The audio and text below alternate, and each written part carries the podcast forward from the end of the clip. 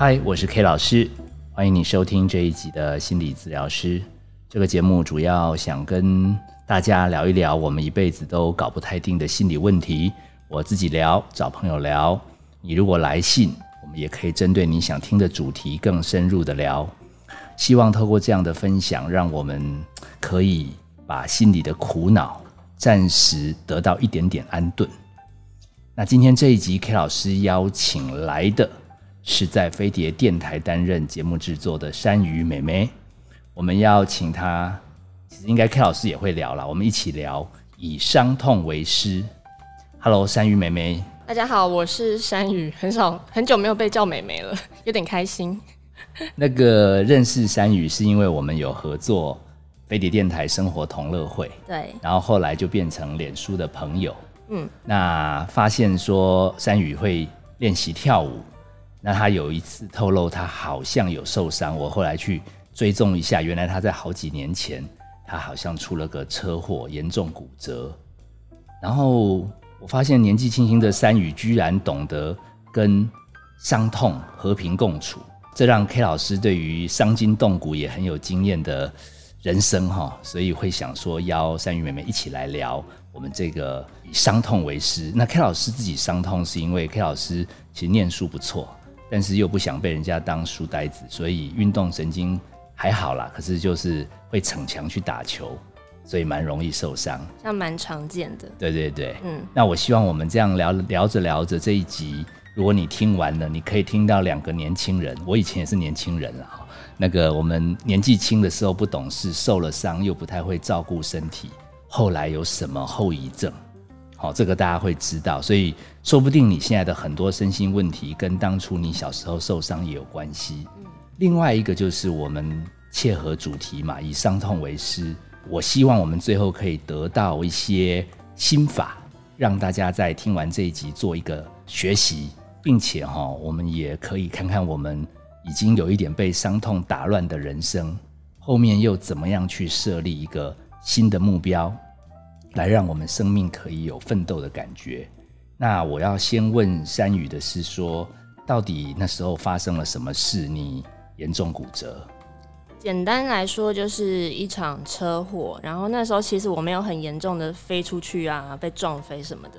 但是就是受到一个冲击之后，我被机车压到，所以我的伤着重在我的右脚的小腿这边。好像你说就是当时整个爆痛，对，那一瞬间就是整条腿胀痛，我这辈子没有经历过那种感受，所以当下是先吓到，然后我记得印象很深刻，是我躺在地上尖叫，因为我完全不知道发生什么事，太惊恐了。后来还记得你怎么去医院吗？搞不清楚，蛮幸运的，是当下现场附近就有交通警察之类的，然后很快民众也帮忙报那个救护车，很快就被送到附近的医院了。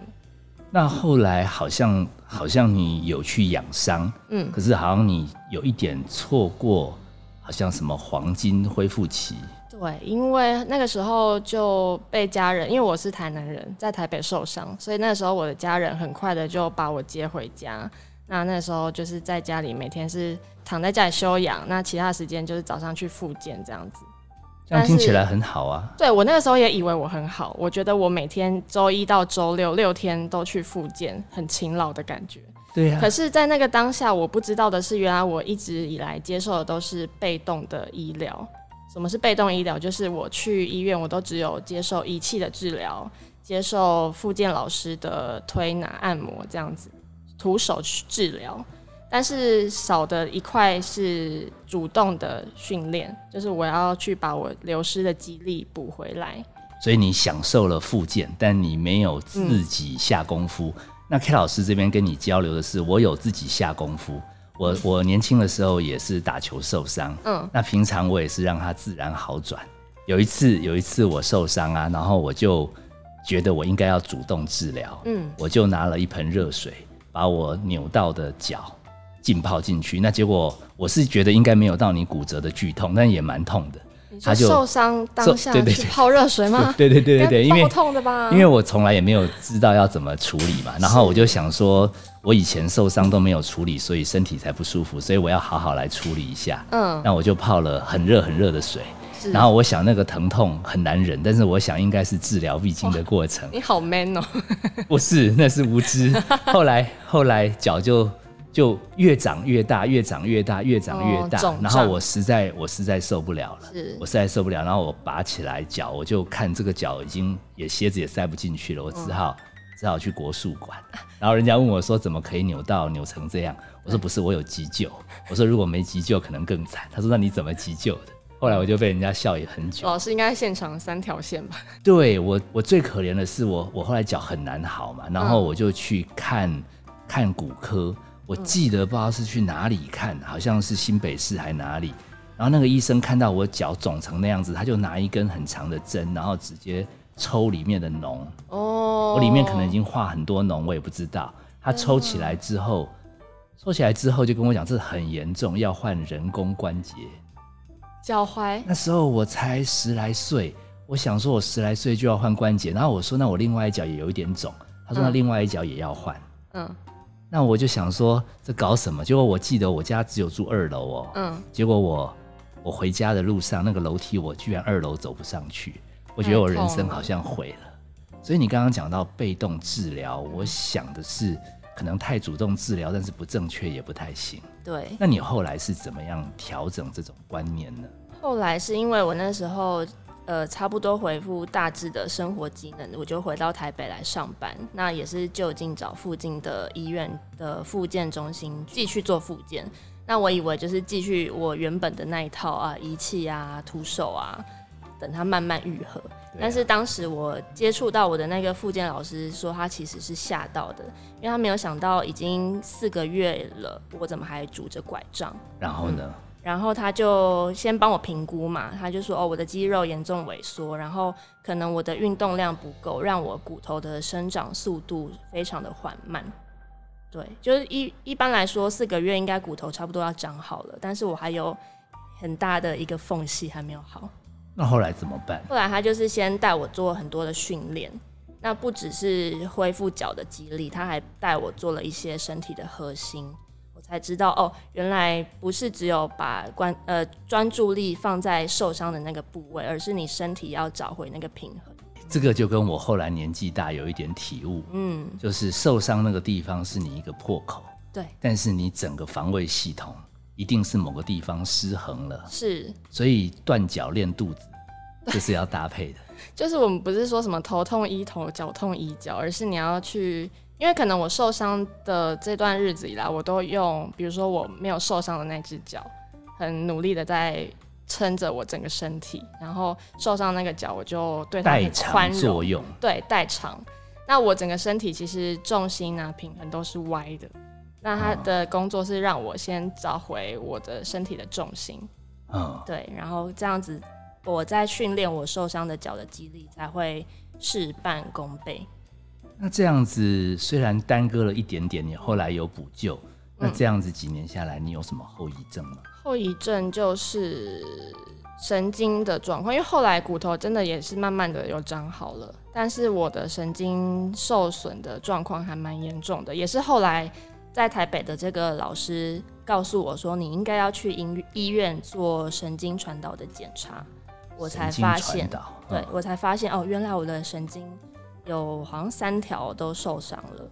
那这一段这这这个断掉的地方可以怎么？就是所有的医生都跟我说，他没有办法对我挂保证说神经一定会长好，或是什么时候会长好，因为要长好是一件很难的事情，再加上长的速度可能一年只有个零点几公分，所以医生都说啊，就是慢慢等这样。那这样子你你心里能承受吗？就是年纪轻轻就要有一些开始不完美，应该是说，因为以前我也没有骨折过，所以我一直以为说我的那些麻啊、胀啊、刺痛啊，可能是骨折伴随的一些反应。我以为有一天它会跟我的骨头一样长好。但是当我去医院，然后听到这些医生告诉我的这些结果的时候，我其实是蛮失望的，因为会觉得我一直以来这么努力，每天去复健啊，然后后来也开始自己运动训练，那为什么我的这些努力都没有得到相对的成果？在我的感受的这一块，嗯，对，所以当下是蛮难过的。但后来怎么办？后来当然还是只能自己转念呐、就觉得起码还有一些感觉，就是对我后来啦，对我来说，痛比没有感觉还要好一点。等一下，这句很有哲学，叫“痛与痛比没有感觉还要好一点”，起码会痛。对，就是起码我的脚有时候会刺痛，告诉我，哎，我还在哦，而不是麻木不仁的感觉。我其实那时候想邀你来聊，其实就是因为看到你好像在 FB，你好像有一点点传递这样的概念。对，就是也常常要跟我的脚对话，因为它就是发生了。对，它就是发生了。那你好像还跟我聊到说，有的时候你自己这样看着自己的脚，它形状有一点不一样，嗯，然后你要去呃工作或者是运动的时候，你都会面临它不那么好。你你现在能能释怀了吗？嗯，形外形上是还好，因为我觉得有一些伤疤代表，就是我可以意识到我曾经走过这一段路，它可以提醒我，就是之前有多么不舒服，但是我都克服了。但是在感觉上面，有时候因为我没有办法去控制我的脚趾头，因为神经的关系，它是全曲的，无法伸直的，所以在我常常走路啊，或者是甚至到我后来有开始跑步，它其实对我的影响还蛮大的，就是那个疼痛不适不适感还蛮重的。你脚趾头没有感觉，你去跑步，呃，大拇指没有感觉，然后后面几只是没有办法伸直的，会痛的感觉。那你为什么要跑步？为什么要跑步？因为那个时候复健到一个一个一个康脏，我的老师就跟我说：“你接下来复健有什么目标吗？”那时候我其实说不太出来有什么目标，因为对我来说，我做这一切就是很想要恢复我原本的生活而已。对，但是他说，他让我意识到我可能没有办法百分之百的恢复到原本的状态，但是起码我可以定一个目标，再继续努力下去。所以他就说：“那不然我们一起去跑马拉松好了，报个路跑比赛，有个比赛时间啊，还有交报名费啊，什么什么的，在那边你起码会有一个动力，可以继续去努力这样子。”哎，所以我听起来就是生命因为这种受伤，嗯，然后没办法回到往日的状态，有一点像我们这种。疫情之后，好像我们生命也没办法回到以前，可以随时想出国啊，想去哪里玩就去。但是闷着也是闷着啊。然后如果能找到一个目标，嗯，那经过 reset 了，因为我们的目标可能跟我们没受伤前已经不一样了。对。可是如果重新设一个合理而且觉得值得奋斗的目标，是帮助你转念。维持下来很大的因素，比喻让我头皮发麻，真的好像哦。现在的疫情，因为我们可能已经没有办法恢复到原本我们你说的想想去哪就去哪，可是现在的这一切其实已经变成我们的日常了。你怎么样跟他和平共处？我很喜欢讲这四个字，因为常常会有很多不舒服的状态，但是还是要想办法，比如说调整你的姿势啊。还有去找适合你的鞋子啊，都是让跟他和平共处的一个方式。我也有一点发麻的原因是，是因为我本来以为今天要讨论的重点，最后就是和平共处。是，可是其实除了和平共处之外，我总觉得生命会有一点暗淡。可是我听你这样讲，我们也许没办法回到以前往日荣光，可是我们可以定一个重新调整过的目标，我们一样在奋斗嘛。嗯，哦，也许年轻的时候没受伤前，我们可以做很多了不起的事。但是我们身心受困以后，如果我们愿意慢慢接受这个状态，那重新设一个别人觉得不起眼的目标，可是只有我们自己知道这个目标其实相对现在受伤的我们有多不容易。嗯，我觉得那种存在感其实是可以感觉自己还是有在活，有力量。而且今天主题是以伤痛为师嘛，我蛮有感的。就是在受伤以前，真的就是一般的的小屁孩，对身体没有那么的重视跟在乎。下班了就是瘫在沙发上，根本就没在运动。但是现在有了一些基本的观念跟所谓的目标，你就会想要去努力执行。某种程度，这样听起来还有一点羡慕羡慕你，因为。因为 K 老师都是那种扭到为主，哦，然后又自己乱搞，把它搞严重。那我是一直到严格讲了，我是一直到已经念研究所，甚至出社会以后，我才发觉别人为什么可以工作到下午五点还有力气去运动？嗯，我怎么感觉下午五点回家，我全身就酸痛的不行？对，没力气了。可我要透露给你的是，我也有以伤痛为师。我后来也发现，真的不能腰酸只治腰。嗯，哎，什么肩颈什么不舒服就按肩颈，其实它是刚刚你讲的是全身性的。是然后最关键的是，我去复健的时候，人家跟我讲，他说，其实你的问题就是你坐的时候也坐不正，嗯啊，站也站三七步。我后来才慢慢知道，小时候被骂不是不是没有道理，只是那时候觉得那个是大人的高标准。我觉得躺在沙发这样很舒服啊，为什么要坐那么正？那样腰很容易累。对，我现在以我这个年过半百的身份，告诉我们的听友啦，其实其实真的坐正、站直、走路稳，这些东西真的会让我们气血比较通。嗯，那气血通的时候，我觉得某种程度上对于我们那个不舒服，它影响我们的程度也或多或少可以少一点。那今天这样子访谈下来，我觉得可以归纳成一些 K 老师的心得。当然，第一个最基本的是有一点中医的概念啦，我们气血要通，循环要好，而且最重要的一件事是，不要太急着只处理受伤的地方把它弄通，而是全身都要通，让身心可以有一个平衡的运作。但是 K 老师要再补充的是说，似乎对于伤痛的认知，头脑要有清明的观念，也就是说不能土法炼钢。其实如果有专业的人可以来协助，我们对我们的身体有更多的了解，我们其实会节省很多自己误判，甚至把状况搞得更严重的局面。因为受伤或者是生命遇到无常已经够辛苦了，如果又闷头只靠自己，那脑袋的判断其实是用自己已知的观念，甚至是错误的观念，那就辛苦了。那最后，从山宇刚刚的分享，其实 K 老师的心得是帮自己重新找一个合理的目标，因为毕竟生命已经跟原来的状态已经有了落差。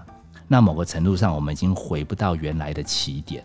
那是不是找出一个合理的目标，对自己身心状态的接纳，我们把它叫做心理上的善解，可能也对我们的生命会比较公道。听山宇这样讲，还有 K 老师这样的过程，我是感觉，也许我们生命本来好好的，那有的人是，有的人是身体受了伤，有的人是眼睛看不到，有的人是，我还想到我上次同学韦婷，她脑干中风，那这样的状态对他来讲，他也在重新帮自己找一个目标，而这个过程需要自己给自己很大带着善意的理解，找到一个合理的目标，其实我们生命还是可以奋斗的很精彩，哦，而不是以原先的框架拿以前状态不一样的自己硬要套到自己身上。那我觉得，也许我们这样就没有以伤痛为师，而是坚持。好像自己想怎样就怎样的任性，有的时候成长似乎也是要经历不能够那么厉害以后，可是我们依然还把每一步走好。好，我觉得很厉害，那是一个能力。可是状况不好还能走好，那就毅力，那是一个生命更不一样的层次。也许我们透过这些过程都会有不同的发现。